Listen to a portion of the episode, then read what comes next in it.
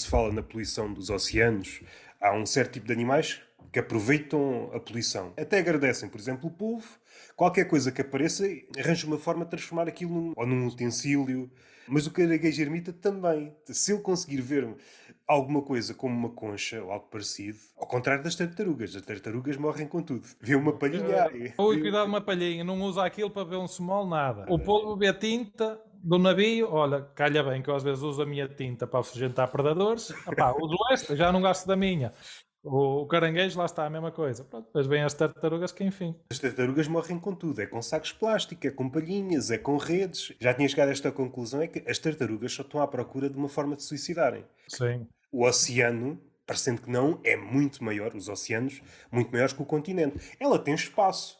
É, é certo que deve haver muito lixo já nos oceanos. Deve ter muitas formas de contornar. Tu não vês uma coisa deitada na rua, se tu puderes desviar, desvias, tu vais para o lado elas vão andar, ver a casca de banana no passeio e vão a correr em direção à casca de banana para se atirar para o chão e para chamar o seguro. Olha, veja bem o que me aconteceu. Estava eu aqui chegada na minha vida. Ou seja, tenho a casca de banana contra o meu pé. Para a tartaruga, a palhinha é a casca de banana.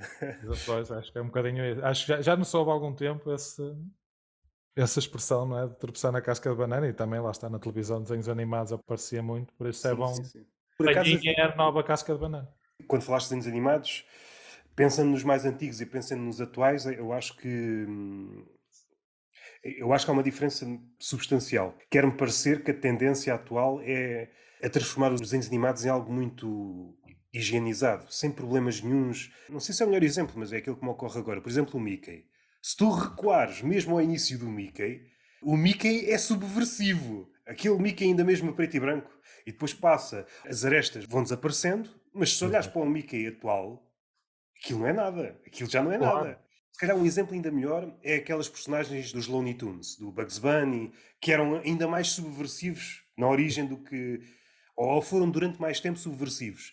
As versões mais novas desses desenhos animados, aquilo não é nada. Aquilo não há subversão, não há nada. Não há uma casca de banana, não há uma bigorna a cair, não há um piano a cair, não há, não há nada. Exatamente, é uma coisa muito cru. Se bem que eles nunca morriam, não é? É esses desenhos animados, já não lhes acontece nada. Gostava de ver, não sei se há, não sei se chegou aos nossos dias, aquele do Coyote e do Bip Bip. Qual é a relação deles os dois atualmente? Não sei se veste, mas o, o Seth MacFarlane tem uma, uns clipes, que é o criador do Family Guy, que fez uhum. uns clipes que é de, de Cavalgate of Comedy, and, e ele faz lá um, um desfecho desse, precisamente do Coyote e do Bip Bip, que ele que ele está a retratar aquilo, ele sempre lá está a fugir, e ele vê se o apanha, e ele depois lá o apanha, cozinha, e depois fica tipo sem sentido na vida. Ele, e agora o que é que eu faço agora?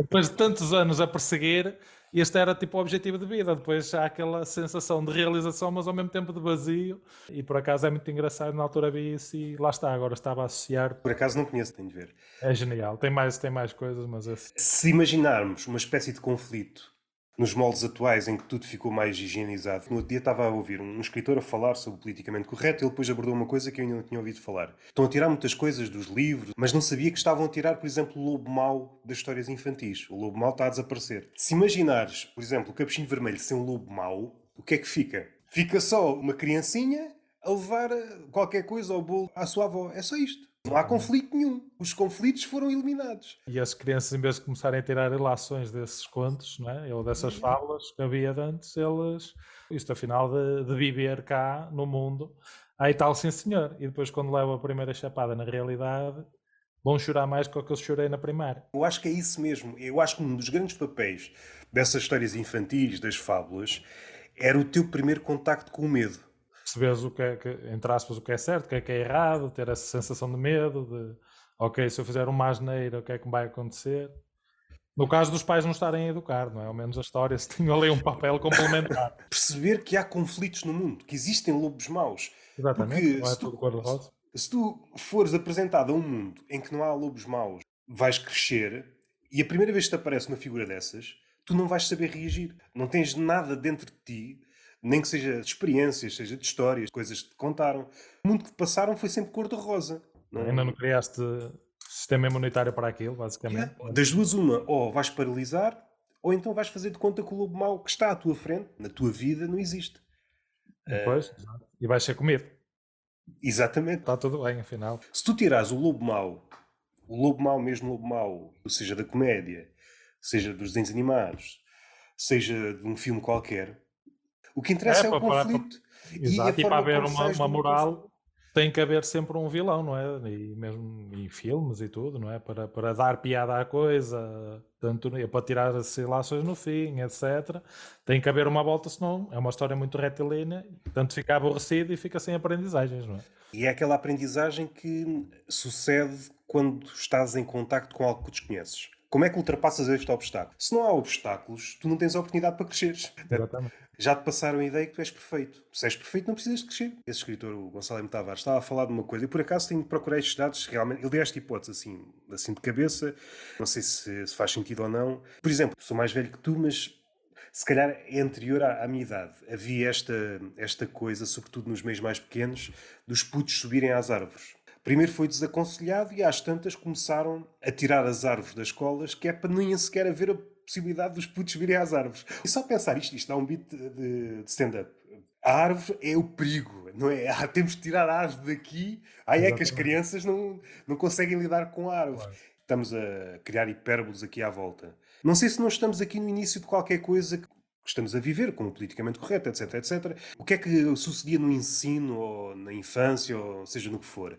Neste exemplo muito concreto da árvore, ensinavam-te a subir a árvore e ensinavam-te a cair. Se usares essa lógica para tudo, se tu fazes uma coisa ou andas de bicicleta e a possibilidade de cair, então é melhor não fazer. Se utilizares essa lógica para tudo, não fazes nada. Aquilo que, os teus pais ou os teus professores podem fazer é arranjar uma forma de, caso isso aconteça, estás preparado. E aí também pode acontecer ao contrário, a questão da bicicleta, que foi como aconteceu. A minha mãe sempre foi uma, uma pessoa muito mãe galinha. Eu tinha, e tinha um, um monte ao lado da minha casa. Mas isso é uma expressão engraçada. Eu acho que antes havia essa diferença entre a mãe galinha e também não sei que nome dar aos outros pais. Era que mãe galinha e os pais que davam liberdade. Não havia um nome para isso, pois não? Pai pavão, não sei. É que são um animal mais temedo. Acho que nunca foi criado um nome para isso. Continua, desculpa lá. O, o pai de jogo, se calhar. Acho que era o que me lembraria mais. Mas lá está, estava a dizer, porque o episódio que eu tive precisamente em criança com bicicletas, que foi uma aprendizagem para mim e para a minha mãe, uh, que lá está, eu tinha um monte e gostava, lá está, eu tinha uma bicicleta, na, na altura ainda nem havia amortecedores nas bicicletas, os amortecedores eram os nossos joelhos e cotovelos e dentes, e eu queria ir tipo ao monte, fazer uns saltos e assim, porque aquilo tinha lá uns trilhos, e aproveitar. Mas pronto, a minha mãe raramente me deixava sair, apesar daquilo ser 50 metros ao lado da nossa casa. E eu, pronto, não vai Maomé à montanha, a montanha a Maomé. Peguei meia dúzia de cavacos que o meu pai tinha ido comprar para a lareira, fiz uns saltos em casa. O BTT vem aqui. Só que sucede que eh, o exterior da minha casa é todo em paralelo, aquela calceta pequeninha, Uh, eu ao saltar, o guiador torceu, eu projetei-me por cima do volante, bati de dentes, parti aqui o dente da frente, fodendo dos cotovelos todos. Estás a ver, mãe? Era melhor eu ter ido lá para fora, assim não acontecia isso. Ou seja, eu sujeitei a aleijar-me para uh, dar uma lição naquele dia à minha mãe. Não sei se há estudos para isso, mas era engraçado perceber quantos, para ter uma medida vá mais concreta, quantos braços partidos é que havia em média sei lá, há 30 anos, há 20 anos, agora, para perceber como é que estamos a nível de braços partidos Exatamente. na infância. Exatamente. De enrijar. Ou seja, porque isto também pode ser uma medida. Se percebermos que, epá, as crianças não andam a partir braços, pode parecer bom, não é? Mas a longo prazo, ah, mas temos uma geração que nunca partiu um braço. Exato, nunca fez uma negra numa perna, yeah, nunca... yeah. era todas as semanas. Eu, por acaso, eu, cheguei, eu cheguei ao final do, do ensino primário, principalmente, como o pai já disse, por favor, para um bocadinho, eu estou cheio de o hospital contigo. Então, durante a escola primária eu cortei dois dedos de uma mão numa porta, me apertaram, furei uma perna com ferro, levei 16 pontos. Foi esse episódio de partir os dentes andar de bicicleta, aí pronto, e mais meia dúzia de coisas. Uma, altura andava a educadora de infância atrás de mim, porque andava a brincar com os meus amigos, já tinha dado uma cabeçada no pavilhão da escola, mas continuava a correr com a testa cheia de sangue para um bocadinho estás a sagrar da testa, depois já brincas mais. Eu, ah, pronto, está bem. E o meu pai chegou ao ponto, num desses episódios, quando eu cortei os dedos, fui eu para o hospital receber o curativo e ele é que desmaiou. E então as enfermeiras foram socorrer primeiro o meu pai e depois vieram tratar de mim. Se calhar vou parar um bocadinho de tentar suicidar o meu pai, digamos assim. Eu por acaso tive algumas parecidas com a variante que eu é que desmaiava. Tenho fobia ao sangue acontecia-me qualquer coisa do género, sei lá, um, ou jogar a bola esfolava-me e andava todo ou com sangue nos joelhos. Eu houve uma altura, não sei precisar bem a idade, meus joelhos nunca chegaram a coagular. Quando a ferida estava quase a sarar, eu fazia outra ferida. Exato. Outra por Um, cima. e quando dava conta que tinha sangue, olha o sangue não é nada. Dava mais dois ou três passos e desmaiava e ficava ali. Ficavas ali que é. Essa idade é muito engraçada. É incrível. Não sei se atualmente este tipo de brincadeira tem algum peso. Entretanto, os ecrãs ganharam um peso descomunal. Por exemplo, vivo aqui numa vila, aqui no Algarve, ainda vejo, já não tem nada a ver com, com aquilo que havia. tempos. O pessoal está está todo agarrado a um ecrã. Ainda no outro dia ele veio, vivo numa rua sem saída e que os filhos dos vizinhos aproveitam, têm tipo uma daquelas balizas da Decathlon e vêm jogar. E eu no outro dia tinha chegado há pouco a casa, deixei o carro na rua e o rapaz, tipo, com uma bola veio e bateu no carro, uma coisa má. Ele, desculpe. Primeiro disse, desculpe, senhor, que isso é o que me deixou ainda Assim, mais. fogo, já, já. Ele, senhor, não. Por amor de Deus, tipo, deem mais boladas no carro, significa que vocês andam a jogar a bola na rua, andam ativos. Não houve aí uma fração de segundo antes de responderes. Já me aconteceu assim ou coisas parecidas. Eu não posso responder da forma como os adultos me respondiam na Pois altura. era isso. Eu não quero ser esse personagem que eu Pois. testava na altura. Exatamente, eu sei, eu sei na altura o que passava e, e o ataque cardíaco que me dava quando acontecia assim alguma coisa. Nem era preciso ser um adulto estranho, bastava ser o meu pai, né?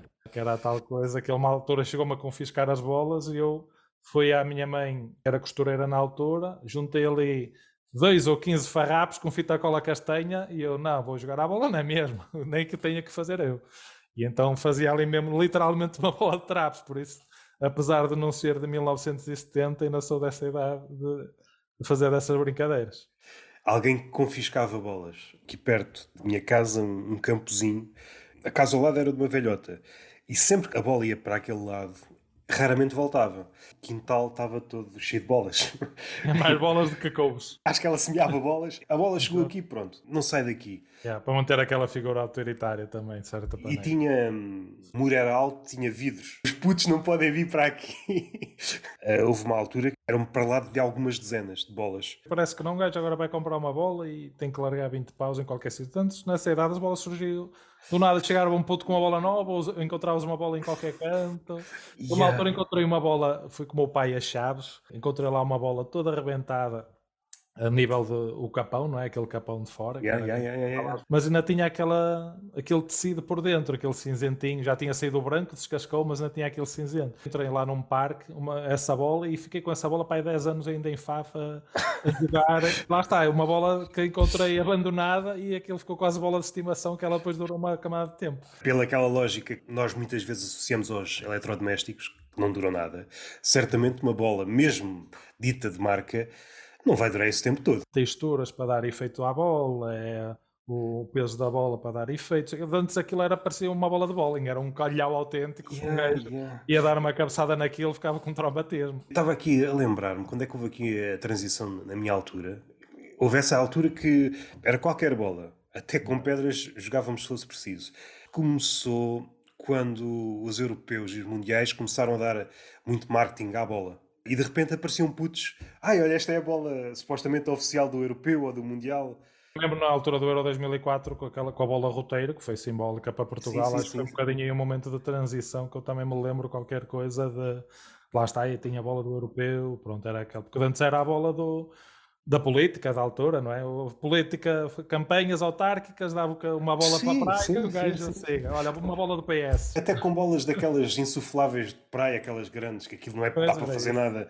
Por acaso não sei se esta prática ainda continua, mas por exemplo, aqui no Zumarino, perto da minha casa, havia uma parte do número dos golfinhos em que eles atiravam bolas para o público. Não é bem insuflável, mas não pode ser uma de basquete, senão o golfinho Claro. Ficava um pug, passava a ser um pug. Mas certamente houve uma altura que tiveram a experimentar bolas e É. jogaram a de basquete, achataram. E eles começaram a dar toques e ela, hum, gosto mais desta. Dá para dar mais efeito quando eu fizer os meus remates. da minha adolescência e infância, uma das minhas angústias foi nunca ter recebido uma bola de um golfinho. Não te escolheu a ti. E eu conheço pessoas que tiveram a sorte, não quero arranjar aqui nenhuma cabala, porque era estranho essa pessoa ter sobrenado um golfinho com umas sardinhas ou um carapau. Exatamente. Lançou umas sardinhas assim, olha, não te esqueças, quando chegar a parte da bola, lança-me. Eu estou ali. O Jardim Zoológico de Lisboa, acho que sim, acho que tem golfinhos também, não tem? Tinha lá uma parte aquática também, quando fui lá uma altura. e focas também. Sim, sim, acho foco. que, cheguei a ter lá uma foto com o leão marinho até.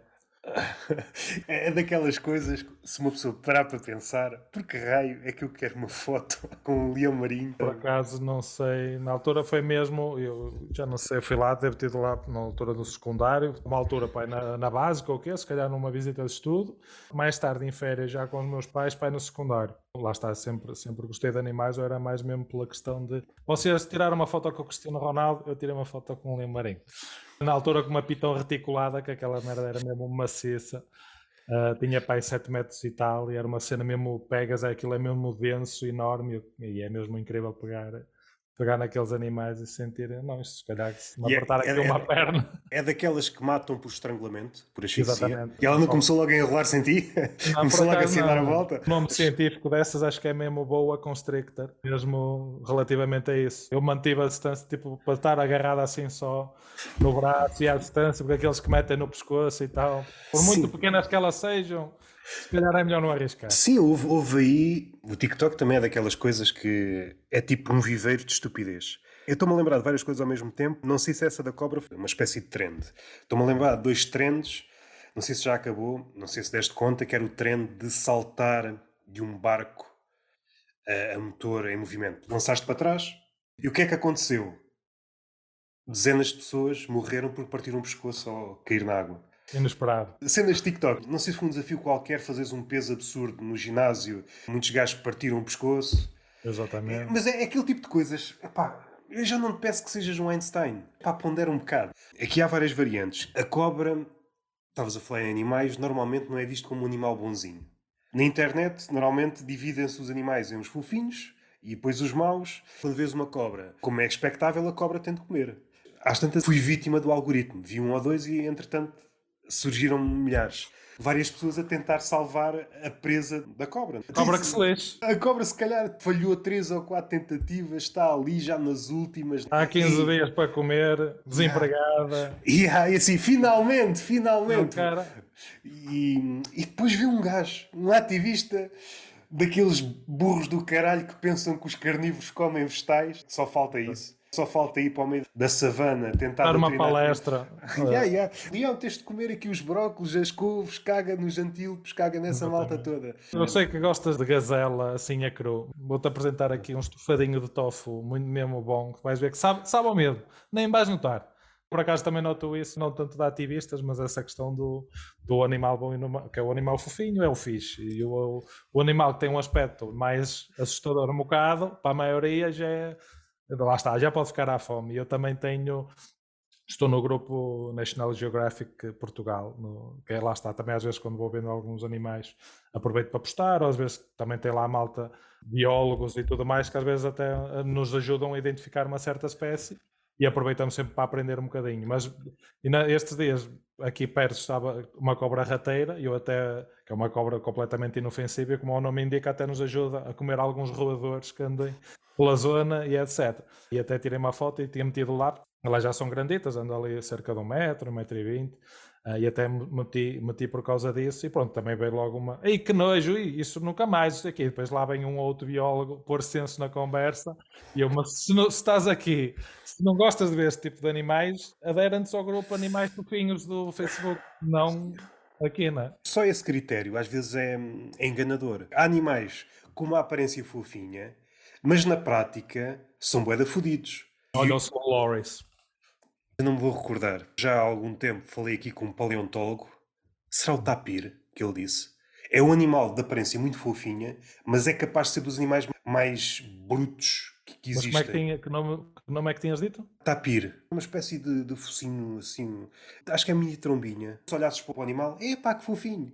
Que fofinho. Exato. E, é perigosíssimo. Já houve várias ocorrências em jardins zoológicos de pessoas a aproximar-se e ele arrancar eh, mãos e dedos e, e, ou seja, ele não está para brincadeiras. Acho que é mais ou menos do porte tipo de um javali ou assim. Deve, deve ser, deve ser algo desse género. Ele, ele, deve andar assim também como, como o javali. Que animal é que tens medo de encontrar em Portugal? Sim, é se calhar só uma, uma víbora cornuda ali na zona de Jerez ou aí para baixo também acho que deve haver não é uma mordedura mortal, mas é capaz de te dar umas dores e se não fores atendido no espaço de meia ou uma hora é capaz de passares mal um bocado. Mas é uma coisa que, imaginando que és mordido, és direcionado para o hospital mais próximo. O hospital sabe dar conta da ocorrência ou Sim. vai pensar assim: o que é, que é esta merda? Não deve ser muito normal. Sim, é assim, lá está. Como é só, acho que é a única espécie de venenosa de, de cobra que temos por cá, nativa, é que eles já devem estar mais ou menos preparados, porque lá está, aí na zona aqui em cima do Jerez, o que não faltam são acidentes, tanto pessoal que caia cascatas, como pessoal que se calhar, pronto, uma mordadura ou outra, acho que não é assim tão comum quanto isso, mas já devem estar mais ou menos preparados para, para a coisa, digamos assim. Epá, é que conhecendo o Sistema Nacional de Saúde, segundo essa lógica, também é expectável que os hospitais dessem conta do nascimento. E às vezes, o quê? Epá, não estávamos à espera, só conseguimos acolher 10 grávidas. Faz um Exatamente. caminho de 300 ou 400 quilómetros. O que é que é mais fácil de acontecer? Uma mulher grávida ou seres mordido? Mordido, independentemente do teu sexo, consegues. Não- Eh, depois, tens que ser mulher, tens que ser fértil, tens Yeah. que não ter laqueado as trompas, uma yeah. série de coisas. E à se- partida não tomar a pílula. A qualidade do semen atual está a diminuir. Há cientistas que preveem que daqui a algumas décadas seja mesmo muito difícil que nós consigamos dar a livre curso à espécie. Vai chegar a um ponto, não, isto já não dá, isto é tudo estéril. Vais ter que treinar mais vezes. E ah, vai ser uma espécie de euro-milhões. Este ano nasceu um gajo em Portugal. Nota-se isso em proporcionalidade direta com eh, as festividades que se fazem para uma gravidez e para o nascimento. Que eu lembro, eu quando nasci, o meu pai ligou ao povo: olha, nasceu. Se quiserem, no domingo, à bola, à noite, passem cá, bebem uns finos, veem o puto. Já agora é, é menino, para vos dizer e tal. E agora, a malta que nasce agora já é. antes de nascer, já foi mais festas que eu enquanto vivo. Já tem fotos 3D, eu nem, nem agora uma foto 3D minha tenho. E, Estás a pensar na, na ecografia, não é que já é 3D, não é? Exatamente, já antes um gajo ó, pronto, tem aqui um bulto, é capaz de ter um bebê. Depois quando nascer, vê, vê se é homem, se é mulher, eh, pronto, o que é que é. Era tipo aquelas imagens daquele teste psicológico, as imagens de Rochares. Aquelas manchas, aqueles padrões que uns veem borboletas, outros veem Exatamente. eh, as ecografias. Era, era isso. Era uma peça de arte mesmo, Yeah. era é um abstratismo, depois cada um... Eu, eu acho que você vai ter um cavalo. Acha mesmo, Yeah. senhor doutor? Eu estava a brincar, mas não descartemos essa hipótese. Ou uma pintura de Picasso. É as duas coisas. Depois veja qual é que vai, vai dar mais dinheiro. Damos cada vez mais valor, pelo menos pensando aqui no Ocidente, às crianças. É uma festa absurda para aquilo que é. É só um gajo que só caga e pouco mais. Exatamente. Eh, estamos a celebrar um animal que caga e que não se aguenta em pé. Pois, era, era mais ou menos o que, o que era a minha descrição, mas lá era tal coisa. Não houve grande publicidade nem promoção para o evento de nascimento deste ser. E então, depois, se não fosse grande coisa, que é o caso, ok, também não havia grandes expectativas. Se for bom, o que vier é bónus. Agora, nós neste momento não depositamos muitas esperanças na nova geração. Estamos a fazer uma grande festa para o bebê não nascer. Depois o bebê nasce. É uma porcaria. É pá, que desilusão. Não achas que hum, os pais deviam fazer uma espécie de contrato? Não sei como é que isso funcionaria em termos legais. O filho nascia e ficava com este, com este contrato. Os pais achavam que ele realmente era um- uma promessa para o futuro. Este gajo sim, este, ou esta gaja. E depois, envolvidos uns anos, epá, isto deu buraco. Gastámos um balúrdio nas festas, nas primeiras festas. Onde podias pôr esse contrato era basicamente alargar eh, o prazo para o aborto até aos 6, 7 anos. Ou mais, ou, ou mais. Dependendo depois de quão precoce é. Essa possibilidade devia estar sempre acima da mesa até o ponto em que um dia em que os pais, meu amigo, tu tens de sair de casa. E ele, ah, não posso, não há condições. Não te esqueças que eu tenho a carta do aborto. Ah, mas eu tenho 35 anos. Exatamente. Foi mais ou menos o que, o que os meus pais me, me puseram agora. Quiseram-te abortar Ah, agora. Exatamente. Ele, ou, ou sais ou vamos-te abortar. Vamos conduzir ali até ao meio do monte. Está lá uma clínica muito boa eutanásias e siga. Epá, a questão do aborto ficava muito mais complexa. Ficava muito Yeah. mais complexa se pudesse abortar até aos 35 anos. A semana lá está, é uma coisa muito volátil, como um feto, não é? Depois de uma semana para a outra, muita coisa muda, não é? Uma coisa mais sensível. Ok, já demos aqui muita margem de manobra, já vimos que não vai lá nenhum. Está a terminal, é tipo, não sai disto, não sai da cepa torta. Pronto, por isso já, se calhar até descomplexicava aí a, a questão, não é? Até poderia passar a ser mais fácil, por outro lado. Eu creio que há uma espécie de trajetória, não sei se foi sempre assim, mas Quando é putinho, os pais depositam muitas esperanças no filho. E depositam de tal forma que qualquer coisa que o puto faça parece que é o novo Leonardo da Vinci. Olha, meu filho, fez 2 mais 2 e pôs ali um 4. Ei, olha-me a cabeça deste puto, olha-me a cabeça deste puto. Mas depois vai crescendo, vai crescendo, vai crescendo, e há ali um ponto na adolescência em que os pais percebem: ah, afinal enganei-me. Exatamente. Se calhar aquilo não era assim tão espetacular. Pode ficar aí nessa zona vá neutra, vá, não, é, não é espetacular, mas não é mau, mas pode ir para o outro lado. Ah, este gajo é mesmo burro do caralho. Este gajo é mesmo um burro do caralho. E depois acontece uma espécie de redenção no final. Aqueles que são burros do caralho e conseguem, por milagre ou por esforço, sair do patamar de burro do caralho. E os pais já ficam contentes. Não volta ao patamar do Leonardo da Vinci, mas já não é um burro do caralho. Ou, ou efetivamente ficam... volta a somar 2 mais 2 e continua a dar 4. E aí os pais, foda-se, ainda te lembras Finalmente, da conta.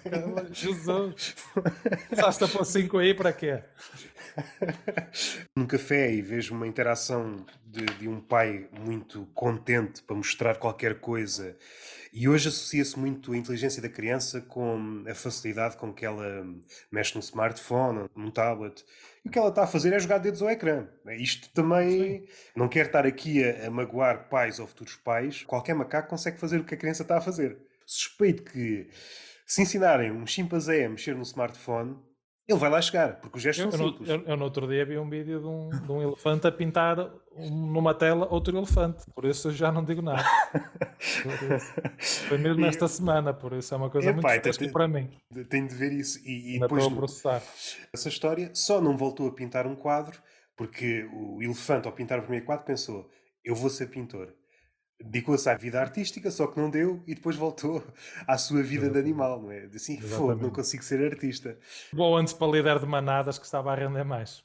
No caso, os elefantes não é assim muito fixe porque, segundo reza a lenda, os gajos têm uma memória eh, lixada. Não sei se se aplica a tudo, mas eu recordo-me de um documentário que vi já há algum tempo eu não sei se isto se aplica a todos os elefantes, mas acho que eram os elefantes eh, africanos em que o líder da manada era a fêmea.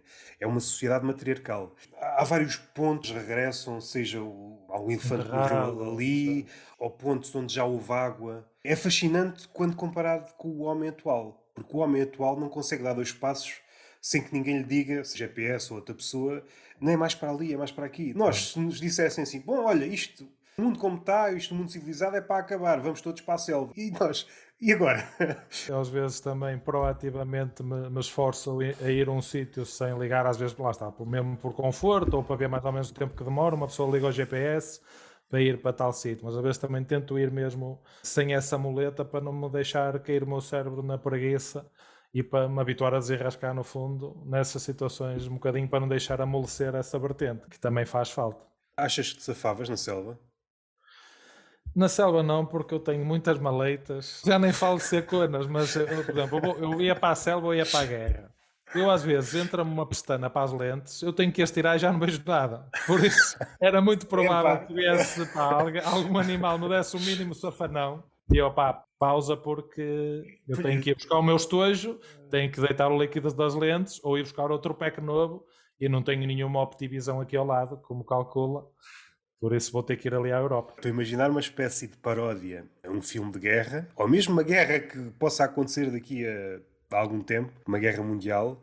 Todos estes confortos que fomos adquirindo ao longo do tempo e todas as manias que fomos ganhando ao longo do tempo, isso traduzido em cenário de guerra. Um conjunto de pessoas que epá, entrou-me uma pedra para o sapato, para a botas, para lá aí um bocado. Na altura até cheguei a fazer um beat experimental no, no espetáculo, era na altura que se despolutou a guerra nos primeiros meses, que era um bocadinho isso. Mas se me chama a mim, vai ser um bocadinho como o que o meu pai dizia, que eu também tenho uma parte com o meu pai que era mesmo nos momentos que eu estou em baixo, meu pai é aquela pessoa que gosta sempre de me motivar.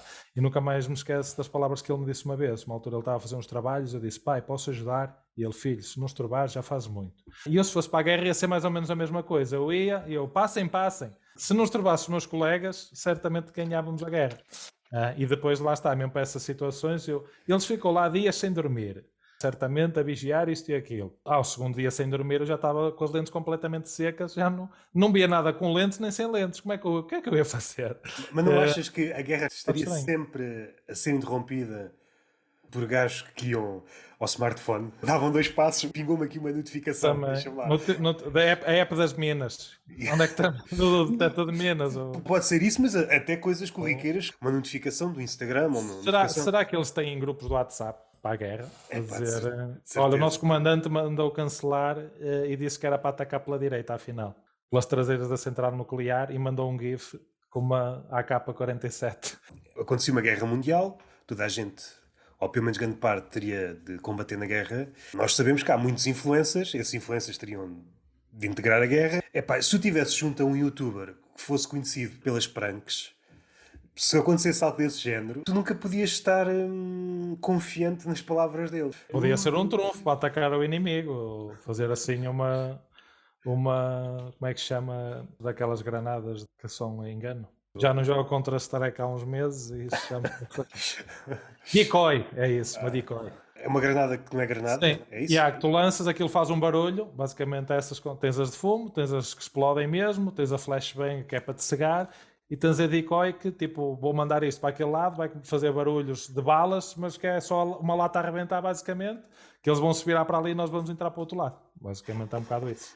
Usar esses como decoys. Eu suspeito que Portugal teria o armamento só disso. Em princípio deve ser mais barato. só de coisas. Este, este, este, exército é toda uma farsa. E vinham por aí todos lampeiros e aí sim estava a padeira da Barrota com uma seixola na mão. Não, vindo agora. E eles vinham com muita vontade e levar uma seixolada nos dentes. Por isso, se calhar até podíamos ter hipótese. Como somos uma sociedade muito mais sensível, só o facto de achares que é uma coisa verdadeira muita gente ia morrer de infarto. Só de imaginar, não é? Um documentário em que se percebe que todas as granadas e todo o armamento foi a fingir. Mas houve mortes na mesma. Exatamente. Vamos aqui enverdar aqui para o stand-up. Ou posso fazer isto de duas formas. Como é que o stand-up entrou na tua vida ou como é que tu entras no stand-up? Foste tu entrar no stand-up ou o stand-up é que entrou na tua vida? Lá está, eu acabei por ser eu a entrar no stand-up porque a comédia já tinha entrado na minha vida, digamos assim. A comédia surgiu assim um bocadinho naturalmente mesmo na escola e assim, ia tendo sempre aquela aquele característico palhacinho da turma, digamos assim, não era aquele palhaço que até ia tirando boas notas, por isso não era aquele palhaço que só ia para contar piadas na, na aula, era gostava de, de animar a malta, digamos assim. E explodiu. Quando eu tive a primeira amostra de stand-up, foi durante o ensino secundário, quando havia furos, eu ia para a Biblioteca Municipal, onde estava lá, na Biblioteca Municipal FAF, o DVD da série Lopes da Silva. E então eu requisitava, via, e ia citar para os intervalos de, da escola. Agora, felizmente, temos no YouTube e até no TikTok começou a circular mais um bocadinho. E então eles, oh, Roberto, conta aquele, conta aquele. E eu, pronto, e eu comecei a ver, oh, isto é engraçado, que até se junta aqui uma rodinha considerável à minha volta. Na altura não percebia, não é? Mas agora ao puxar a fita atrás, se calhar foi a primeira amostra de stand-up, com material copiado, é certo, mas mas foi a primeira amostra de stand-up que teve eh, e depois pronto, ia sempre fazendo em cariz de brincadeira ou até mesmo para, para a universidade alguns sketches, cheguei a fazer um trabalho de bioquímica, se não ver exatamente, foi uma cadeira de bioquímica na universidade. A professora disse: Olha, vamos, vão ser estes temas, vão ser atribuídos às duplas de trabalho. A apresentação de trabalho fica ao critério de cada um. E lá está, alguns fizeram aqueles vídeos, apresentação PowerPoint, não sei o quê. Eu virei para um amigo meu: eu, Vamos fazer aqui um sketch. E era um, um trabalho sobre lípidos, mais concretamente. E eu fiz ali uma série, um certo sketch de imitar televendas, uma paródia às televendas, que na altura ainda se usava muito ia vender uma revista, no fundo, de lípidos e falar um bocadinho sobre a constituição dos lípidos, etc. Foi surgindo assim de grau a de grau. Lá está, aí na universidade, depois acabei nesse seguimento. Eh, eu estava na Azeitona, que é estou nas Ciências da Universidade do Minho, e como nós também, pronto, nos festivais corremos alguns, alguns bonitos e grandes palcos do país, essa Azeitona mesmo foi fundada por quatro pessoas e uma delas era precisamente João Seabra a Tuna já tinha ali um substrato humorístico desde o início, uh, e mesmo nos nossos festivais havia, havia assim uns sketches que também fazia com o Carlos, fazia, tinha muito jeito para isso. E depois entrei eu, ou seja, foi a geração do Seabra, a geração do Carlos, e de a seguir, pronto, viram ali um, uma certa prospecção de mercado para aquilo. Ou seja, de forma mais ou menos indireta, o Seabra tem um dedo, é uma constelação de fatores, mas há uma pontinha de se abra na tua rota na comédia. Exatamente, indiretamente acabou por pronto, ter influência. Os nossos caminhos acabaram por colidir na, na Associação Azeitona, digamos assim. Inicialmente nem chegámos a ter muita interação, mas pronto, eu na altura conheci obviamente o, Ciabra de nome, as pessoas também conheciam-me a mim, conheciam o Ciabra e interligaram-se sem nós nos interligarmos diretamente, no fundo. Na altura surgiu essa brincadeira de, ok, vamos ter um festival, lá está, nos ensaios assim, mandava uma piadita, e ela, então, olha, no próximo festival vamos experimentar uma coisa, vais tu 5 minutos primeiro, só com microfone, manda lá duas e nós entramos e fazemos o concerto. Uh, e pronto, e lá foi e acabei por ter as minhas primeiras experiências assim e depois, lá está. E o que é que preparaste por... para essa, hum, essa primeira vá, atuação? Quase só à base do onliners, foi meia dúzia do, do onliners porque eu não tinha muito arcabouço nem nada para. Era coisas que me lembrava assim, sei lá como é que se faz um can't stand. Não sabia nada na altura, nem, já hoje em dia sabe Deus, mas na altura eu, pronto, olha, vou fazer aqui meia dúzia, meto sempre aqui uma piada política para o meio porque sei que vai bater, que o pessoal está sempre pronto para cascar neles e vou conquistar o público assim a ver se isto corre. E, e entrei na a minha primeira de sempre foi em Viana do Castelo, também tem um teatro enorme e eu, pronto, olha, vamos lá ver. E entro lá, já não sei a capacidade daquilo, mas deve ser à vontade para 500 pessoas. Tudo escuro, um teatro enorme, um foco na minha cabeça e eu com o microfone cheio de Parkinson. e eu, pronto, olha, e eu mandei a, mandei a primeira, aquilo de facto teve, teve uma boa reação. Eu só ouvi o público a desabar e, pronto, naquele momento cancelei o ABC que estava prestes a ter. O Parkinson tem cura. Uma boa punchline cura o Parkinson, basicamente. Todos os médicos investigadores que estão aí a gastar recursos e tempo, de nada. E entretanto, isso pronto, foi andando e também depois meteu-se a pandemia e tal. Na altura já estava a pensar experimentar mesmo uh, fora da turma e pronto, também qualquer coisa a nível particular. Já nem sei ao certo como, como é que começou, mas depois no pós-pandemia, aí sim, que lá está, que foi há cerca de ano e meio, por aí, que comecei mesmo a mandar-me a sério para isso. Entre aspas, experimentei as primeiras vezes, acabei por depois sugeriram-me uh, o Ferro, que era o sítio, pronto, os mais conhecidos aqui na Zona Norte, que na minha zona também, FAF, nem Guimarães, não havia nada. Uh, e acabei por ir, começar a conviver com o pessoal, começar a testar umas coisas, comecei a gostar, a ter bom feedback e pronto, e as coisas depois foram andando um bocadinho por aí. Falaste no ferro, é uma casa incontornável. Desde há muito tempo que é incontornável, mas muitas pessoas, sobretudo no Sul, não é que olhassem com desdém, mas se calhar não lhe davam o devido crédito. E aqui o devido crédito, no mais importante quanto a mim, é só perceber a quantidade de pessoas que têm saído lá e continuam a sair, sair, não é que saiam de lá para a estratosfera, vão para outro planeta. No sentido claro. em que estão-se a fazer muitos comediantes e muitos... É uma, é uma incubadora boa. Yeah, para quem está de fora, percebe-se que ali há uma atmosfera diferente. Há, há vários sítios bons para fazer stand-up, bons do ponto de vista do público. O que eu sinto de fora, quem está a ver toda a ambiência, já falei com o Eduardo duas vezes aqui, a atmosfera do ferro Parece-me que é um caso à parte. Nota assim um bocadinho. O Eduardo também acabou por me. Se o ferro é incubador, o Eduardo acabou por ser ali a minha, a minha ou parteira ou enfermeira que dava ali os, os cuidados também. Uh, e um shout-out para ele. E também ouvi por acaso a última conversa que ele teve aqui contigo. Nota-se ali uma certa mística um bocadinho, um bocadinho distinta. É uma cena muito underground, mesmo o próprio estabelecimento em si, onde aquilo se dá ser aquilo todo em paredes em pedra, uma sala relativamente pequena. Pronto, lá está, dá, dá uma mística muito engraçada à coisa. E noto que também é dos sítios em que eu mais tenho feedback nos pós-espetáculos do pessoal a vir ter comigo, a interagir, a falar um bocadinho, olha, gostei muito e tal. Nota-se no global assim uma, uma cena muito engraçada e depois mesmo entre humoristas que ficamos sempre lá depois também a falar um bocadito e a trocar feedback também no geral todos esses elementos acho que depois fazem o ferro ter essa essa mística própria e ganhar esse, esse reconhecimento também. Quem é que tem feito rir, assim, ultimamente? Ultimamente, ou pode não ser tão ultimamente, pode ser uma coisa que esteja lá para trás e às vezes há aquelas, seja pessoas, seja filmes. Estou a falar de uma coisa que eu acho que já nem é muito comum, eu já não me recordo quando é que eu falei disto pela primeira vez, que é o hábito de voltar às coisas, seja livros, seja filmes, mas mesmo que não volte a certas coisas, uhum. e eu recordo numa conversa cá de sair, estivemos a falar, falei com o Marcos Pilro e estivemos a falar de um filme já muito antigo que era O Aeroplano. É um filme do nome, mas não conheço. Pode ser um filme qualquer, um filme que diga muito, ou um, um stand-up comedian que diga muito, a obra toda, um especial, ou até pode ser um beat. Tu não precisas necessariamente de estar a ver aquilo de seis em seis meses. Mas um uhum. dia estás na rua, ah, lembras-te daquela parte, parece que de vez em quando és assombrado, foi Sim. tão bom. É, a maior assombração da minha vida, lá está, vai ser sempre gato fedorento, que eu sinto que é. Lá está, desde ali eu tenho, eu tenho uma doença que é o meu amigo João Souza, que é o meu melhor amigo de, que reside em Vila Verde, aqui no Norte também. Nós, desde a universidade que nos conhecemos lá, nós falamos praticamente todos os dias e todos os dias fazemos citações de gato fedorento. Uh, nós somos capazes de manter um diálogo de uma hora Uh, só com referências daquilo. Aquilo é ridículo.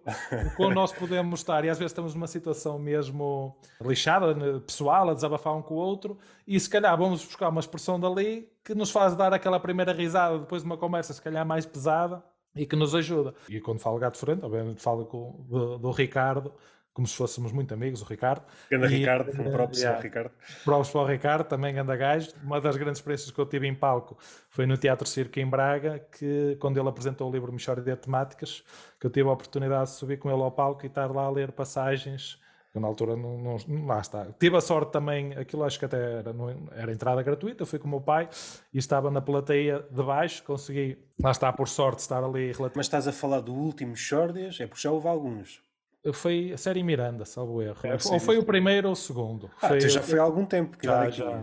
Devia até pai 18 anos, se calhar. Os primórdios da universidade. Já. Então foi uma experiência do caraças, não? É, foi lá, lá está, na altura da turma e pronto, quando estava a dar aquilo tudo. E ele, pronto, falou, fez ali 5, 10 minutos de monólogo de abertura, aquelas brincadeiras que ele faz. E do nada ele, pronto, agora eu vou precisar aqui de um voluntário. Oi, olho para o meu pai, eu tive, será que ele está a brincar? vou pular adiante, chego à beira do palco uh, e ele, estava ah, a brincar. E eu, ei, que filho da puta, envergonhou-me aqui em frente a esta gente toda. E eu, não, sobe lá, anda lá. Tipo, estava a brincar, não estava a brincar, depois estava a brincar outra vez. Eu, opa, eu estou eu aqui a ver Deus e ele está a a minha cara em frente a mil pessoas. Uh, e pronto, e depois lá fui lá para cima com ele e ficámos lá a ler. E dentro daquilo tinha as Michordas e como tinha várias personagens, Uh, lá está, depois aquilo era cada um fazia uma. lia uma personagem, não é? No, naquele guião que era a Michordia. E houve uma altura que eu estava tão envolto naquele, naquele momento que me esqueci que estava a ler e que estava a atuar, que estava, e fiquei em silêncio. Chegou a minha vez de atuar e eu estava pronto, teatro circo lotado e eu fiquei na minha. E ele olha para mim e eu, ah, sou eu. E eu, o teatro circo desaba a rir. eu estava na lua, uh, tipo, foda-se, é real. Eu estou mesmo aqui em palco com o Ricardo. E então, uh, pronto, e foi uma grande cena na altura. E só continuo a alimentar um bocadinho isso. Ah, e por falares do, do que me tem feito rir, recentemente voltei a puxar a fita atrás e fui ver uh, as duas ou três atuações que o Ricardo Aruz Pereira tem no Levanta-te Ri, que também já tem alguma idade esses vídeos, e até guardei aqui no meu disco, caso a internet vá abaixo, ou YouTube ou qualquer coisa, porque já, antes estava tudo no YouTube, agora já tive que ir buscar um vídeo ao Facebook, outro ao Sapo Vídeos e outro ao YouTube. E eu mais vale guardar... Tu disseste isso meio a brincar, mas isso pode acontecer um dia. Nós pensamos que a internet, o livro que eu estou agora a ler, que é o Terra Queimada, de uma forma quase apocalíptica, que estamos a viver os últimos dias. Há um capítulozinho, o escritor ironiza aquela coisa da cloud ou da, da nuvem. Exato. Não vai nada para a nuvem, vai para os servidores. Exato. Os servidores. Depois há aqui várias conotações, é pensares que de alguma forma estás a ajudar o meio ambiente, quando na verdade não estás, porque os servidores estão a contribuir também para o aquecimento global. Pois, eles têm que estar conectados a alguma coisa e uma isso, infraestrutura e, e etc. Né? Distanciares deste raciocínio pode acontecer, como já aconteceu milhares de vezes nas redes sociais e há de continuar a acontecer, por exemplo no Twitter. A achar-se como ativista do ambiente e o que está a fazer a cada tweet é promover o aquecimento global. O lado engraçado e o lado vá penoso, cada palavra que aparece nas redes sociais tem um peso é claro que é 0,0000000. Claro, exatamente. Mas tem, cada vez que abres a boca nas redes sociais, tu estás a matar o teu planeta.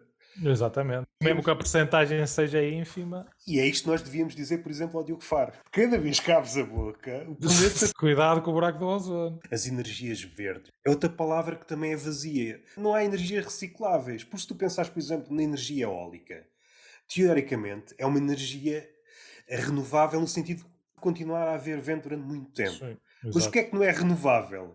É o aparelho. é que envolve manutenção, que envolve yeah, transporte. Yeah, yeah. E há vários... transporte, os caminhões que levam aquilo parecem autênticos comboios, que eu sei porque eu tenho yeah, parqueola aqui em face. e eu vi aquilo, Jesus.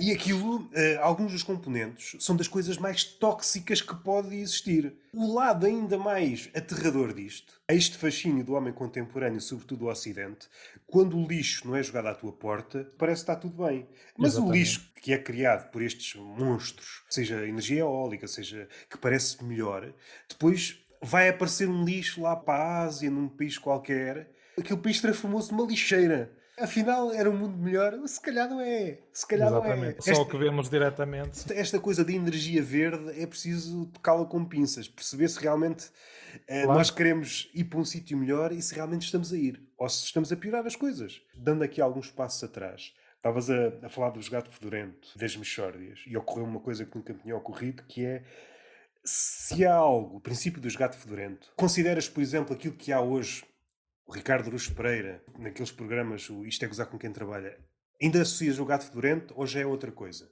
Não estou a dizer que é melhor ou pior, mas... Sim, sim. É, é não, lá está, não, não associa a mesma coisa. Faço a distinção, por exemplo, beijo na mesma e sei que lá está, para além do do Ricardo está por trás lá o Jadeu Quintel e Miguel Góis a trabalhar, etc. Mas lá está, não é a mesma coisa. Não categorizando como melhor ou pior, mas pronto, o Gato Fedorento foi aquilo, aquela bolhinha. Não tem mal não ter continuado, foi a cena deles, também lá está a vida pessoal, cada um foi para o seu lado, ou o que fosse. É bom não haver, se calhar, conteúdo novo e que nos faz valorizar o que foi para trás e vamos reviver, vamos recordar. Se alguma coisa sobreviveu desse primeiro núcleo, dos Gato Fedorento, dos primeiros quatro, Uh, não estou a dizer que é pior ou melhor o, que vem a seguir, é diferente, acho que é manifestamente diferente, é outra coisa. Claro. Mas sim, faz sim. sentido, faz sentido chegar a um ponto em que te fartas daquilo. Se olhares para a Michórdia de temáticas, aquilo na sua gênese são sketches que podiam ter sido feitos pelos Gato Fedorento. Parte do Ricardo Aruz Pereira e com alguns sidekicks para dar algum. Pois, ali, aquelas duas, duas ou três personagens standard que ele faz e que desempenharia bem também se fosse a fazer lá está yeah. à frente de uma câmara, relatada para, um, para uma rádio e depois transcrita para livro, não é?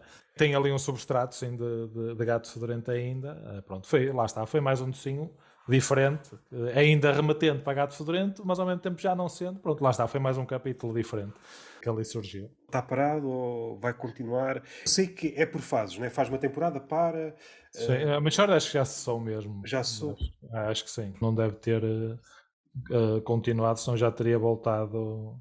Penso que na altura, já não sei se, se ele chegou a manifestar sobre isso publicamente, mas penso que não. Penso que foi só aquelas, aquelas séries. Lá está. Também duvido que ele fosse ter agora tempo para tudo. Quando voltou à SIC e voltou a fazer isto, Ainda faz algumas crónicas, sei que para a Visão, penso eu, e mais, mais algumas Para o Expresso. A Joana Marques foi para a Visão e ele acho que foi para o Expresso, se a memória não me falha. E pronto. Depois tem o Governo de Sombra, que agora não é Governo de Sombra, mas. Sim, sim. Ele é dos gajos que mais cenas faz. Depois escreve, não sei se é para um jornal ou dois do Brasil. Tem o livro dessas crónicas. Esse tipo de crónicas, sobretudo as que ele escreveu para a Folha de São Paulo, são das minhas preferidas. As outras, que ele normalmente costuma escrever cá, é normalmente muito ligada à atualidade. Ele é, são temas mais yeah, é, é, é, que temas, no tempo, digamos sim, assim. São temas gerais, apetece-me pensar nesta coisinha que já muita gente pensou. Vou começar me está a irritar. Yeah. Isto que me está a irritar, vou yeah. desmontar aqui. As outras, quando focadas na atualidade, algumas envelhecem muito mal. Mas está sempre sujeito mais a. Tem aquele valor documental. Ah, é verdade, já não lembrava que este, este político tinha feito aquilo. O valor cómico perde um bocado. Vai depender como é que o assunto evolui para a sociedade, não é? E depois, na altura pode ser muito engraçado, depois aquilo lá à volta, se calhar afinal já não é tanto. Lá está, está mais sujeito ao, ao sabor da maré e, o, e, os outros temas não. não. Mas além do Ricardo, o que é que te faz rir? O Ricardo e os Gato Fedorento, percebo que é, é daquelas referências que está sempre a ocupar a cabeça, não é? De volta sim, e meia. Sim, sim, sim e, e mesmo, e por outro lado, lá está, o equivalente ao Ricardo que eu tenho, os dois, os dois grandes símbolos e ídolos para mim, é o, além do Ricardo, é outro senhor que está sempre muito ocupado, que é precisamente o Seth MacFarlane, que é uma cena ridícula e que já transcende até mesmo a comédia, porque ele também é, e já lançou uma série, uma série de álbuns e também faz, consegue, lá está, ele, ele consegue uma, uma, algo que na altura se calhar achava será que, que isto pode ser na realidade? Ou seja, eu sou eu sou comediante. Se eu quiser ir dar um concerto de música normal, será que eles vão me receber como um bom músico? Ou vão-me receber como o, gajo que faz piadas e agora está aqui a tentar cantar. De alguma forma conseguiu separar muito bem essas águas, ou seja, fazer, chega a um concerto, né? ele faz música jazz, tipo estilo Frank Sinatra e etc. E lá está, e consegue ter aquela identidade e depois tal. E passa para a Family Guy outra vez, que ele agora já pouco se ocupa, vai lá só basicamente fazer as vozes ao fim de 15 anos ou não sei o quê. Ele, pronto, olha, entretenham-se uh, com esta coisa que eu aqui criei. Entretanto, deve estar ou a fazer mais um filme, ou a escrever mais um livro, ou a fazer mais um CD, ou aquilo é ridículo. A própria Charlize Theron, numa altura quando ele estava a gravar o primeiro filme que ele contracenou mesmo dando a cara, digamos assim, tirando o Ted que ele faz a voz, não é? E depois é uma figura animada. Mil Maneiras de Morrer no Oeste, não sei se viste. Esse não, esse é. Ted viu o um e o dois. E esse também, também é engraçado. E a própria Charlize Theron, numa entrevista, diz que é quem contracena com ele, Diz uma altura, nós chegamos ao fim de uma semana de gravações, eu chegava à casa já só fazia imitações, que já não conseguia falar, estava completamente desgastado, etc. Num dos dias fui almoçar com o Seth e ele vira-se para mim, ah, entretanto, ontem à noite estive a escrever eh, esta série que eu estou agora a produzir, ele, estás a gozar com a minha cara, tipo, é impossível ser amigo desta pessoa, porque ele te faz sentir que tu estás a desperdiçar a tua vida, basicamente, porque ele faz mil cenas. Estava a pensar na questão de deles se desdobrarem em, em várias profissões ou vários ofícios. No caso dos escritores, alguns são escritores, poetas ou guionistas, lá um médico barra comediante barra não sei o quê. Aquilo que me parece para os críticos é que vais ser sempre a outra coisa. Se fores um médico comediante, o crítico de comédia vai olhar para ti como um médico. Exatamente. Uh, vais ser sempre para outra coisa, parece estar sempre desajustado. Isso aconteceu com bons escritores e com poeta, quando um escritor estava a fazer poesia, não, o gajo é escritor. Quando estava a escrever, vá à prosa, não, o gajo é poeta. Estás sempre desajustado. Isso aconteceu, acho que mesmo com o Carlos Vidal, também ouvi dar uma entrevista, teve, teve o prazer de, de, atuar com ele recentemente também, e, e, grande gajo, cinco estrelas, e ele acabou por dizer também em entrevista que sabes que, que, estás na merda quando no hospital te conhecem como comediante e na comédia te conhecem como médico. E é, se calhar, lá está, até dando o exemplo do médico, se calhar é o que ele, que ele também passa. Acho que são coisas manifestamente distintas a não ser que descobramos que ele exerce o seu ofício de médico a brincar também. Exatamente. Diz os diagnósticos, sei lá, com duas marionetas, por exemplo. Exato. É, é, é isso, lá está, já ia estar a buscar a referência do Dr. Hardman, que é o médico de Family Guy, que ele, uma passagem que é incrível, que é quando o Peter está doente, que ele chega lá e antes de dar o real diagnóstico, ele faz tipo 10 piadas que deixa a Lois quase à beira de um ataque. E ele, por favor, diga-me só diagnóstico. Ele está sempre a fazer trocadilhos. E imaginava o Carlos Vidal a fazer isso com o paciente, desde que eu estivesse presente também para ver, que eu já agora queria ver. Já viste a série do Louis C.K.? A série ainda não. Ainda estou a ver, tem algumas temporadas, até onde eu vi, o médico do Louis C.K. é o Ricky Gervais. Ele tem muito essa dinâmica também, de gozar Exato. com ele. Tu tens um cancro. Não, afinal não é nada. A pior coisa do mundo, mas afinal não é nada. Exatamente, depois dá a volta. E é, mas por acaso acho que é algo que, então, que, vai, que me vai remeter também para aquilo, tem que, tem que tratar de ver. Estou a gostar de ver. As expectativas que nós criamos em relação a uma determinada coisa e há uma cena no Luís C.K. daquilo que lhe aconteceu com justiça, pagou o que tinha a pagar, mas agora olhando para aquilo que ele fez, e na série acho que está muito manifesto, tu percebes que grande parte daquilo que ele faz é à volta só de dois ou três temas. É com uma incidência muito forte na masturbação. Quase dando a ideia, dava quase para fazer um documentário, melhor, uma espécie de série para perceber de onde é que isto vem, se realmente vem daquilo que foi caçado, daquilo que ele foi acusado e provado que, que, realmente fez, se há aqui outras coisas aqui à volta. Às vezes a série dá a impressão que tudo é um pretexto para depois mais à frente aparecer uma piada de punheta. Parece que é só isso. Estou a imaginar eles a pensar o guião, escrever não sei sobre o que, a vida e a morte. É pá, mas isto falta aqui uma piada de punheta. Como é que Exatamente. eu dou aqui a... Onde é que eu vou interligar? Ainda não fiz este exercício, não sei se o vou fazer. Mas dá-me a ideia que todos os episódios têm piadas sobre punheta. É assim, para mim é igual, é comédia, está sempre qualquer coisa acesa aqui no cérebro. Já dá um certo spoiler. Quer queiras, quer não, qualquer piada que ele faça, e, e às vezes não precisa ser necessariamente neste tema, mas se for neste tema, tu vais fazer essa ligação. Por acaso, e recentemente, até todos os dias, o TikTok também, o algoritmo, TikTok e, mesmo Instagram, porque ele antes seguiu o Luís C.K., mas ele acho que nem tinha um, uma foto postada. Ele chegou a uma altura que eu, porque é que estou a seguir esta pessoa? Ok, gosto dele, mas não me está a dar nada. E ele agora começou a postar Reels Sim, como sim, se tivesse, como, como se fosse eu, tipo, olha, este gajo está a começar a. Eu também notei, yeah. não sei se foi com o último especial que eu notei que ele começou a pôr mesmo muitas coisas. Comecei a ver também que ele metia clipes de podcasts onde ele ia. Exato. Uh, Lembro-me de ter gostado de ouvir como é que é aquele comediante norte-americano que agora está muito. Como segura? Theo Von, acho okay. que é o Theo Von. Ele tem um podcast e a conversa entre eles os dois. Pá, foi muito fixe. E, e, toda a gente gabou porque acho que já vi um especial do Theo Von. A ideia que dá é que são dois gajos completamente diferentes. Da forma de pensar, até no, no próprio estilo. Os dois casaram muito bem, é. temas muito fixos. Eu também estava-te a sugerir Tom Segura porque ele também via que ele foi ao Your Mama's House, que é do Tom Segura.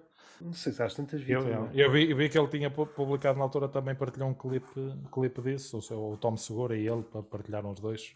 No geral tem estado mais ativo Fui vê-lo ano passado, yeah, o ano passado ao Porto, quando ele veio aqui ao Coliseu. Também fui vê-lo ao vivo. Lá está, foi mais uma cena bucket list. A atuação em si foi, foi porreiro, mas também senti que andou ali sempre, sempre sobre dois, três temas e uma coisa muito americanizada.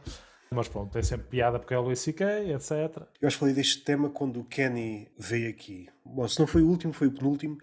Eu achei muito mais fraco em relação aos outros viu a fazer uma coisa que ele nunca tinha feito, ou pelo menos nunca notei. Abordou um tema com um ângulo já é batido. Podes tocar num tema que já é batido, mas é expectável no Luís C.K. que consiga dar a volta, quer queiramos, quer não, é um dos melhores a, a, fazer isto. Ele daqui para a frente, se quisesse, podia fazer só anedotas, continuava a ser. Eh, mas há uma parte em que ele faz umas piadas sobre o crucifixo e uma das punchlines é uma coisa que só em Portugal eu já vi 30 gajos a fazer aquilo. E eu assim, porra, depois mais à frente sai outra punchline que eu. Ei! É por acaso uma, uma das habilidades, digamos assim, que eu noto nele é pegar mesmo em temas que se calhar até estão à frente dos nossos olhos, mas ele consegue pegar naquilo, se calhar até começa a abordar o tema, ou lá está, mais ele fala, também fala muito sobre a Bíblia, sobre Jesus, etc. E o nosso cérebro até fica outra vez, pronto, a Bíblia, lá, lá. mas ele lá está, pelo meio consegue dar a volta ao texto e fazer com que ele tenha piada e pareça refrescante, apesar de ser um tema batido, digamos assim. Não sei se estou aqui a fazer um juízo errado. Há muitos comediantes que agora fazem umas. Como é que eu ia dizer? Como se partissem um beat em dois. A primeira parte do beat é coisas que, se quisesses, ias buscar e já foi tudo dito. Esta linha, esta piada, já, aquele comediante já disse. Exatamente assim. Pode haver Sim. uma troca de uma palavra ou outra, mas 90 e tal por cento daquilo que foi dito já alguém disse. E percebes que o primeiro bloco, pá, a punchline final daquele bloco, isto já foi dito. Depois há uns que ficam aí, mas depois há outros que a partir daí é que começam a entrar num terreno, diríamos, novo. Mais uma vez, não sei se é um juízo errado, não sei se estou a ver mal, se é questões de algoritmo, de estar a ver coisas e estou hum, com uma leitura enviesada eu acho que havia um cuidado para não fazer isto. É claro que tu podes ter uma setup ou um, umas primeiras linhas que já foram tocadas aqui e ali, mas agora um bloco. Às tantas só estás a dizer coisas que já toda a gente disse e no final é que dás ali um, mais uma piada ou duas que vais fora. Eu acho que havia uma espécie de higiene. Se alguém já tocou nisto, neste tema ou neste Exato. ângulo, eu já nem vou por aqui. Já nem, nem vou por aqui. Pois é, isso, é isso. Um e eu acho que este tipo de higiene Parece que não tem nada a ver, mas estou-me a lembrar disto.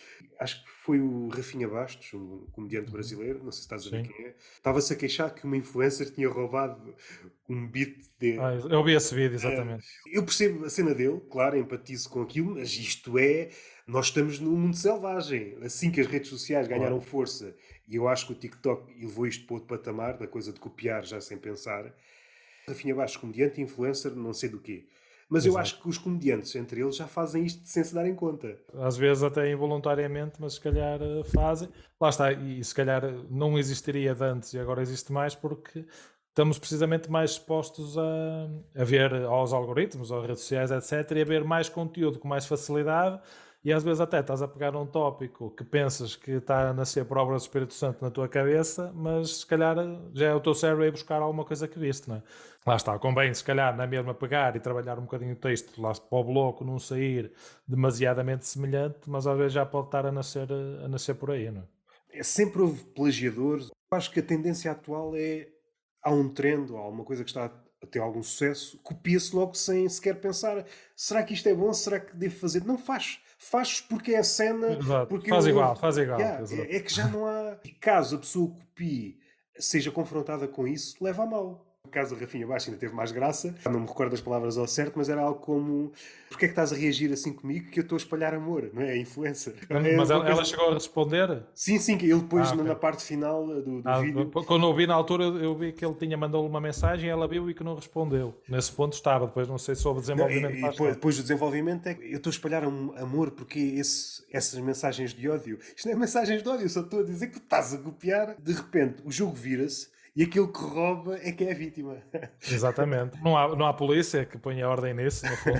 Mas fora dessas figuras do, do Ricardo Aruz Uhum. Pereira, assim pessoas, vais dizer alguns e depois se calhar sentes, sentes hum, alguns pruridos de excluir os outros. Se tivesses que dar assim alguns nomes, quem é que darias? Malta que eu tenho contracenado, digamos assim, e que tenho visto. pá, o Carlos Contente já é um nome, pronto, mais ou menos consagrado, está a ter um bom crescimento, eh, mesmo com o João Pedro. Eh, mas pronto, são sempre, são sempre pessoas que, quando convivemos, e mesmo nos pós-espetáculos e assim, temos conversas muito, muito interessantes e rentáveis. O Henrique Fazeres também, que, que acho que faz um tipo de humor, eh, lá está, que já é, já é mais difícil, se calhar, de apanhar alguém que, que copie, porque tem assim uma essência mais própria. Penso que também já o tiveste cá, certo? Ainda não sei o episódio, mas já falei com ele. Pá, achei o gajo muito inteligente. Lá está, e tem aquela persona em palco e depois cá fora também é bastante diferente e isso também acaba por dar uma piada à coisa nesse sentido eh, e também lá está do, do que eu falei com ele, já, já o trouxe ele já veio atuar lá aqui a Guimarães ao Vila Flor onde eu, onde eu organizo e pronto, também acabámos por depois falar um bocadinho foi engraçado nesse, nesse sentido é mais por ser um humor distinto o dele também depois lá está, quem me tem feito rir não tanto da parte de eu estar a assistir, mas mais de ir trabalhando com eles, eh, é mais a malta com quem eu vou trabalhando mais de perto, de fazer até umas chamadas diárias para, ok, vamos ter uma atuação, tem um texto, ou, olha, cria esta piada, vê o que é que achas, dá-me a tua opinião sincera, não sei o quê, que é com o Pedro Miranda, o João Miguel Costa e o Luís Cruz, assim também muito muito daqui da nossa zona. O Luís Cruz não é de cá, mas veio viver para cá. O Pedro Miranda também o conheci porque ele pediu-me um open mic numa das primeiras noites que eu fiz no Vila Flor. Também não o conhecia de lado nenhum ah, e ficámos grandes amigos. O João Miguel Costa, exatamente a mesma coisa. O Nuno Lacerda também, tenho trabalhado com ele também. É uma pessoa que valorizo muito, também algum crescimento que acompanhei dele a nível humorístico, mas também é uma pessoa que quando atuamos juntos ele tem sempre alguma coisa, não, não vem só atuar, ou seja, bem sempre, tem sempre uma boa crítica para fazer, para melhorares a tua noite ou este espaço, podias fazer isto assim assim, ou seja, tem sempre uma parte pedagógica e que nos faz ajudar a chegar ao fim de cada noite, sentirmos satisfeitos pelo trabalho que fizemos, que fizemos uma boa performance, mas ao mesmo tempo conseguimos evoluir num aspecto técnico, num aspecto do espaço, da infraestrutura, da logística, etc. Por isso é um trabalho que já se expande um bocadinho para além da performance, Uh, o que é bom para nos ajudar a sermos melhores comediantes, melhores hosts, melhores profissionais. Era difícil estar a, a pormenorizar, a personificar todas, todas as pessoas, mas conheci muita, muita malta porreira, mesmo o João Boto Moreira e a Beatriz foi das primeiras pessoas com quem eu atuei, que me deram os primeiros, foi quem me sugeriu o ferro em primeiro lugar. Nós também tivemos uma atuação extremamente podre num, num bar aqui, aqui na zona, também serviu de, de, primeiro choque e primeira aprendizagem, e lá está, depois comecei a ir ao ferro e a ver, ok, isto aqui se calhar já funciona melhor do que teres um bêbado com uma cerveja na mão a berrar à tua frente. Nessa senda de pessoas que fazem boas críticas, também o Zé Pedro Rodrigues. Estou-me a rir porque de repente lembrei-me se, se essa figura do bêbado a gritar à tua frente existisse em todas as profissões. Imaginando, imaginando o médico numa cirurgia, estava lá um bêbado. Só a garantir que o médico, o médico consegue se concentrar. Yeah, yeah. Demasiado fácil ser o bêbado. Nós contratámos o bêbado e agora Exatamente. tente com o bêbado. Ah, mas este já é a terceira pessoa que morre esta semana. Temos pena, temos Concentre-se, concentre-se mais, olha. Ninguém disse que era fácil. Porquê é que acha sou... que a medicina leva tanto tempo a tirar? É por causa Exatamente. do bêbado. É por causa do bêbado, não é por causa de, dos termos, nem, nem nada, não é? Tinhas um, tinhas, e não sei se. Mas vá, vou começar assim a formulação e depois já me corriges se, se eu estiver enganado. Tinhas um podcast chamado Nunca Pior. Tenho e tenho, precisamente com o Pedro Miranda.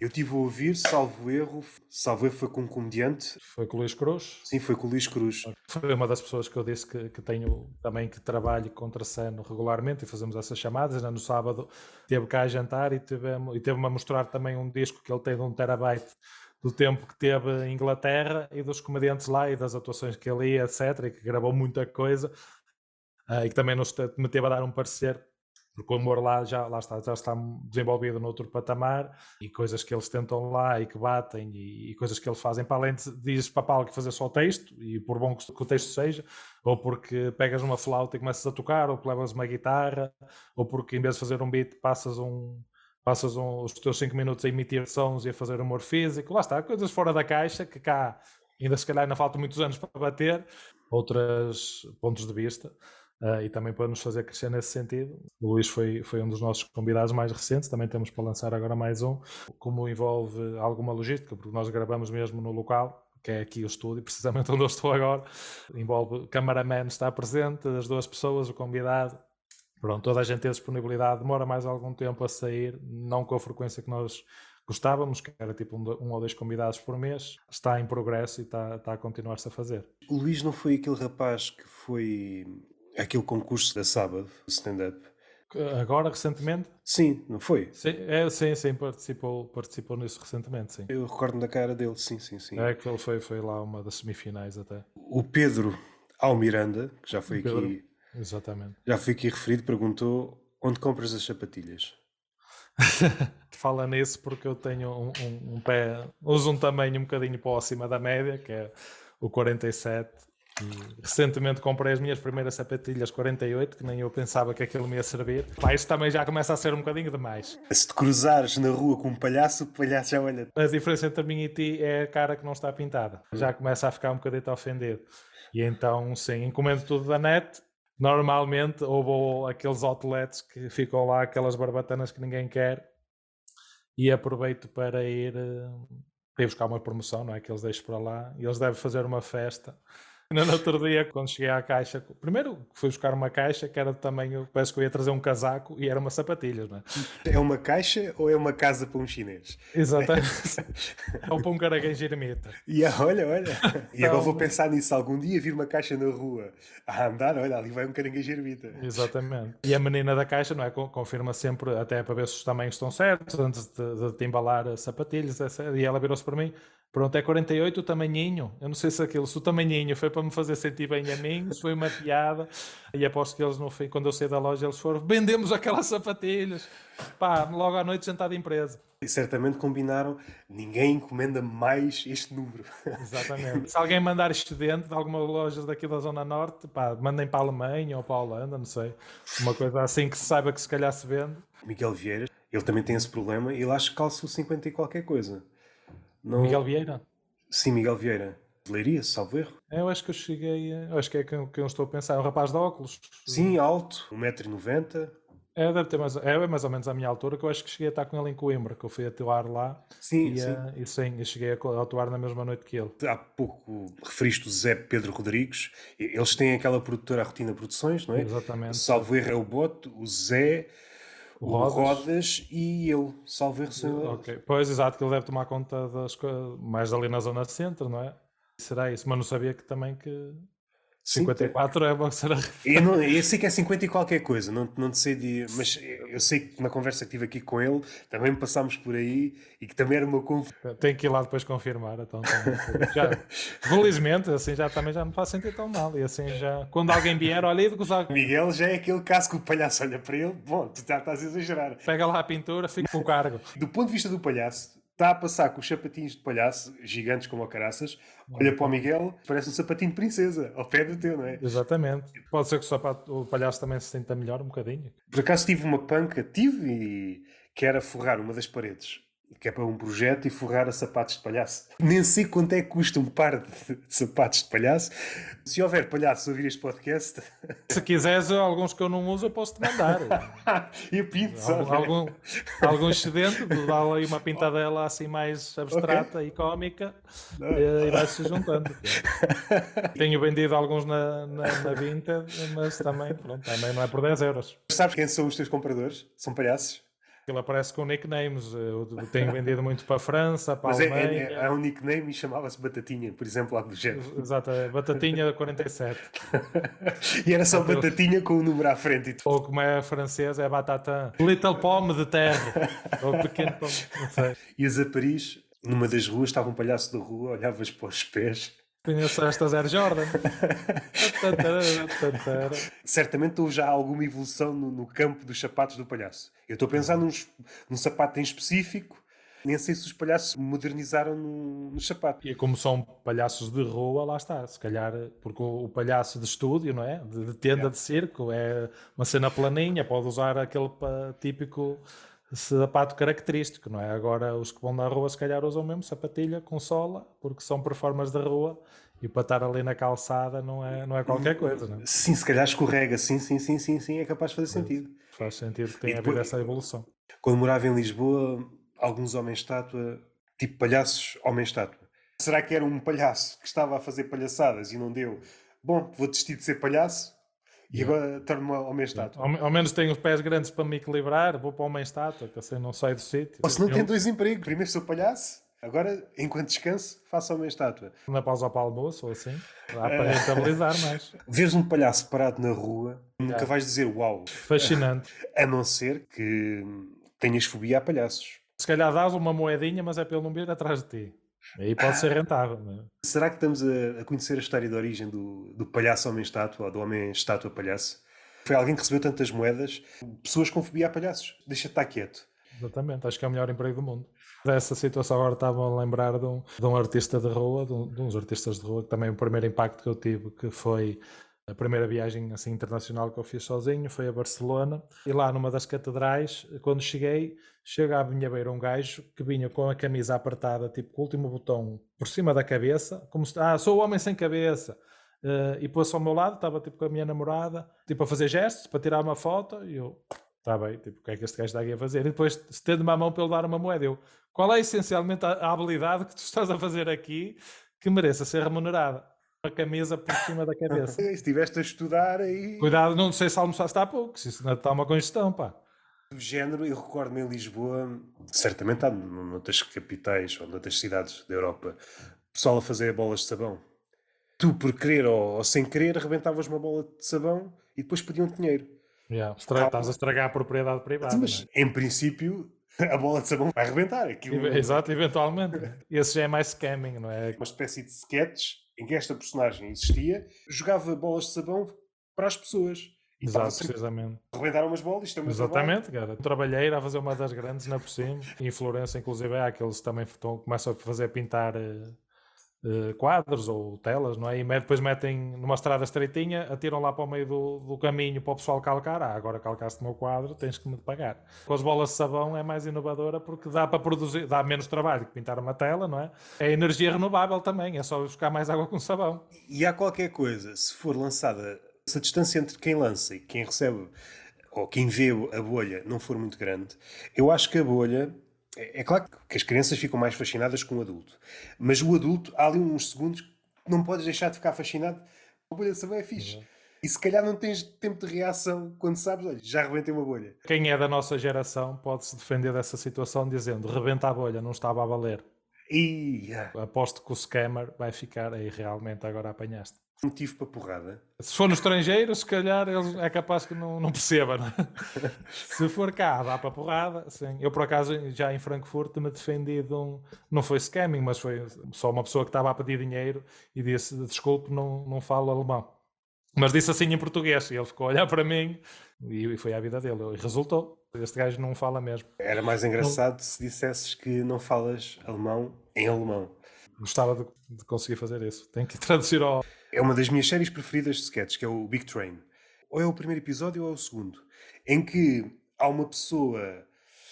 Eu já não sei se é alemã, se é inglesa, epá, é uma língua qualquer. As pessoas que supostamente lhe iam dar indicações nunca falam a língua que ela fala. E ela vai sempre mudando de língua e eles também vão sempre mudando de língua, mas nunca se encontram na língua, estás a perceber? Às tantas falam todas as línguas, menos a língua que ela está a falar na altura.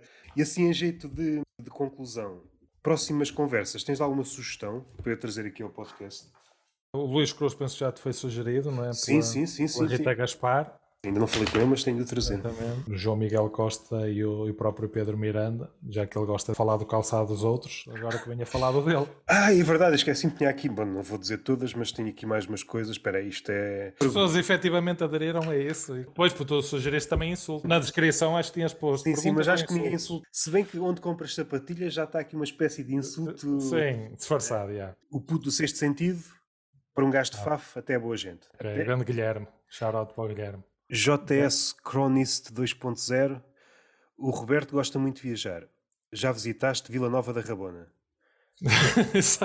Nem de propósito, porque esse, quem é essa pessoa? É, é eu fazer um callback que é precisamente João Souza, uh, aquela pessoa que eu falei que, que nós passamos aí temporadas. Mas, a... mas esta, esta vila, eu, eu recordo-me já ter sido usada em algumas punchlines.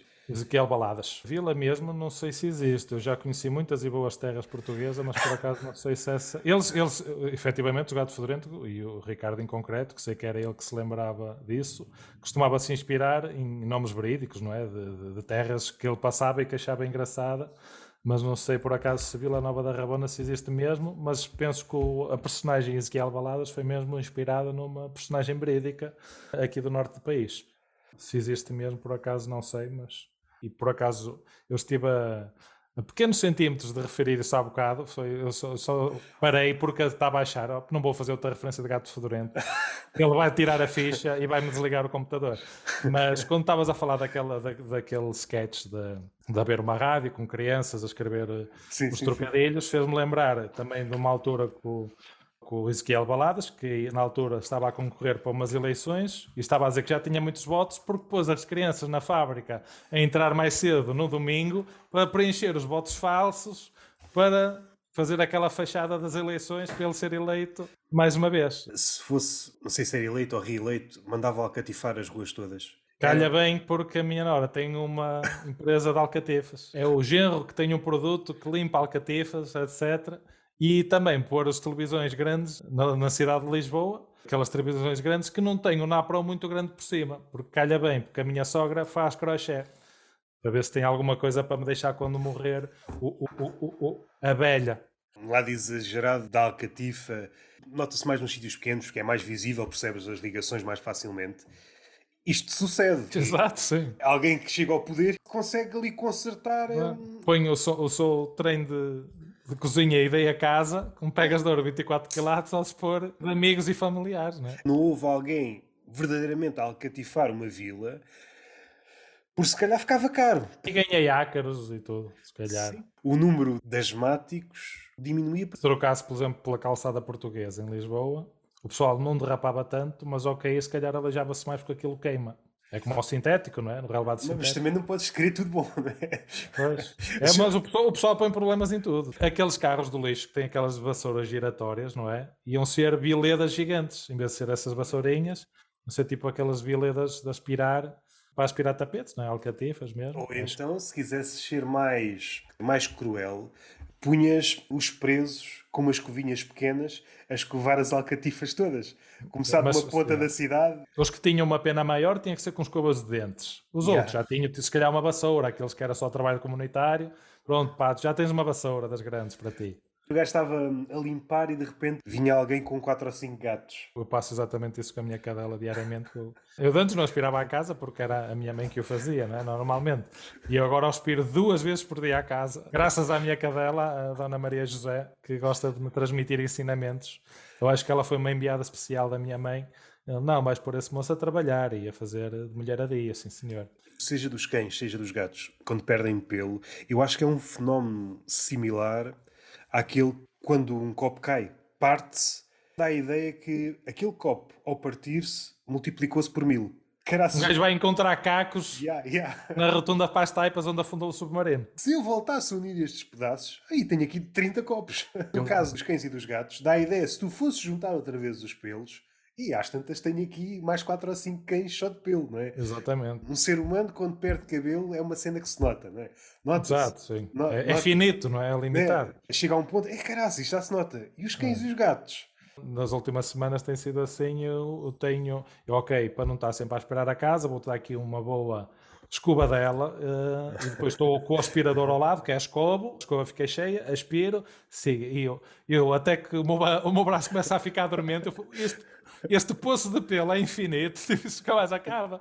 Um gajo, eu posso estar ali meia hora a passar a escova, aquilo sai sempre. Pela lógica, meia hora a escovar um cão ou um gato, o gato e o cão deviam desaparecer. É? eu estou tipo, sempre à espera que ela, que ela se queixe, olha, pronto, já me estás a acertar tipo num rinho assim com a escova. Mas não, aquilo é infinito. Tipo aquele gato da Alice no País das Maravilhas, que às tantas só aparece a cabeça. E isso devia Exato. acontecer mais ou menos, devia escovar, olha, só isto só tem a cabeça já. Alguma coisa que ficou por dizer? Estamos aqui em jeito de. É, lá está, eu não, deixei, eu não deixei nenhum elogio ao host desta conversa, mas passo para a nota final, passo a deixar que é, tens um excelente nome teu primeiro nome é um nome extremamente bonito, para verem como eu sou uma pessoa altruísta, humilde e que sabe também.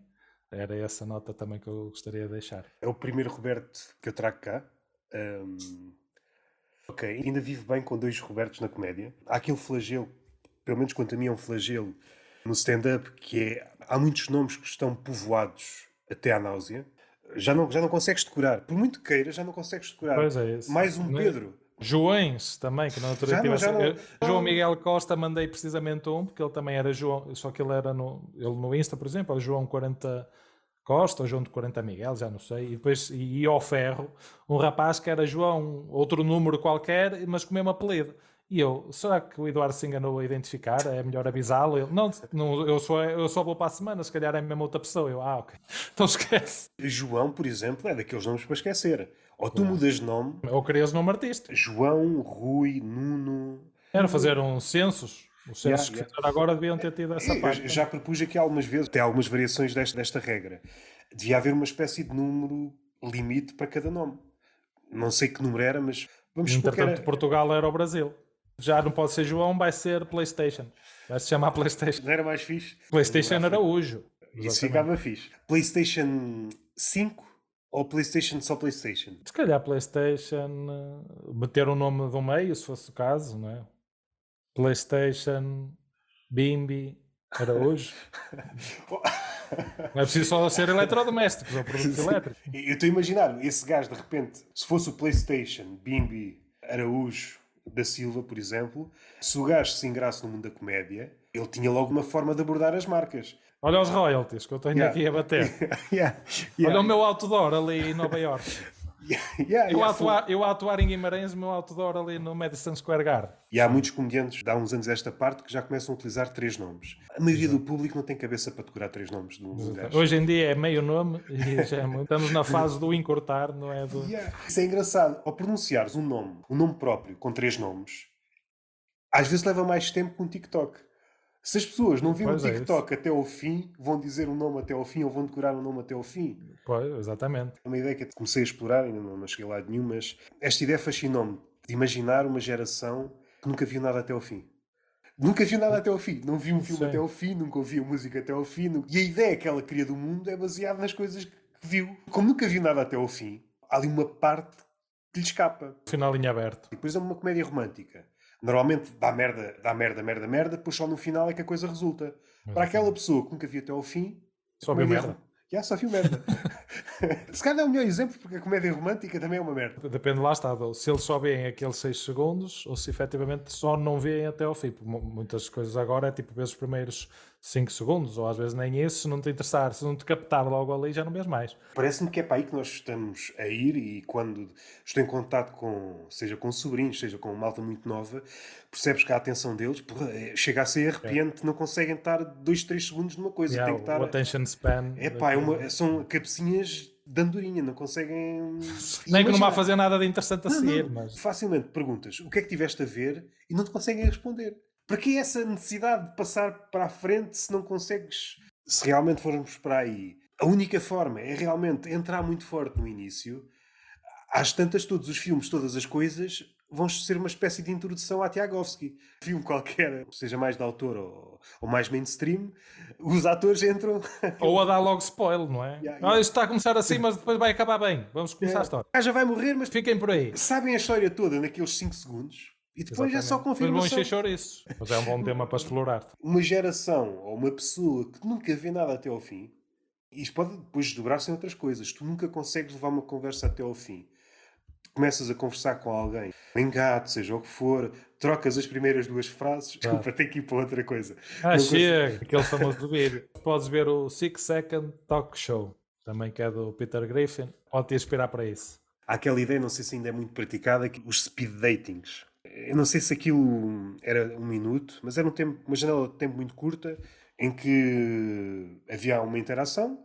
Eu acho que é isso levado ao extremo, porque já não aguentas nem um minuto nem dois, é uns segundos. Hoje em dia, ter ejaculação precoce é fixe. Isto é para despachar, eu já tenho outra cena para fazer a seguir. Ou seja, é preferível, tens de optar, ou dizes um olá ou ejaculas. É entrar logo a matar, é entrar logo. É, em, vez de dizer, em vez de estás com palavras, passas logo à ação. É lá, e- e tal, sim senhor. Isto. Assim está bem. Até do ponto de vista de captar a atenção, o olá já não capta a atenção, estás farto de ouvir olá. Agora, se és alvo de uma ejaculação, tu não consegues passar à frente, né? não consegues. Pois, eh, automaticamente o teu corpo à partida vai responder e ativa-te lá a atenção. Por isso já pode ser, pode ser uma boa maneira de contornar isso. Olha, Roberto, gostei muito de conversar contigo. Igualmente, Roberto. Para usar as tuas palavras, tens um nome muito fixe. Muito obrigado. Faço das tuas palavras as minhas. Há uma lenda, acho que é italiana, que diz que o diabo teve um filho. E sabes como é que se chamava o filho? Era Roberto. Exatamente. Tem outro nome, não é para dizer, mas uma vez que ninguém nos está a ouvir. Eh, tem outro nome que é Emanuel. E calha bem, porque se o diabo tem um filho é Roberto e Emanuel supostamente é Deus connosco, dizem umas velhinhas. Então, Tens aí uma combinação, está mas aqui uma, mas- uma sopa exótica. há outra lenda, mas essa é muçulmana. O diabo teve um filho com Eva. Aquilo é quase num formato de anedota. Eh, As várias coisas que Eva e Adão tentam para se livrar do filho, mas nunca conseguem que o filho volta sempre. Tentam matá-lo, mas ele volta sempre. Até que o final da história é. Eu já não sei se são os dois, se é só o Adão, se é só a Eva, mas comem um filho. Pensam, olha, agora livrámos-nos. Agora E é aí que o diabo sorri. Era o plano inicial. não é? Yeah, é isso mesmo. E, salvo erro, o nome do filho, nessa história muçulmana, é aquele que se esquiva. Tal como há uma história que diz que Adão teve uma mulher antes de Eva, que era a Lilith. Eva também teve um gajo antes de Adão, que foi o diabo. Sim, Ou a seja, ver. Ou seja, Temos que ler isso à TV 7 dias. até podemos estar aqui diante do mal-entendido, quando Deus expulsa o Adão e Eva do paraíso. Às tantas é por estas merdas. Já estou cheio de atorar, já estou cheio deste Big Brother. Olha uma confusão que vocês já arranjaram. Já- Exatamente. não sei onde é que este gajo foi buscar outra gaja. Esta já se envolveu com o diabo. Já está aqui a fazer uma balbúrdia.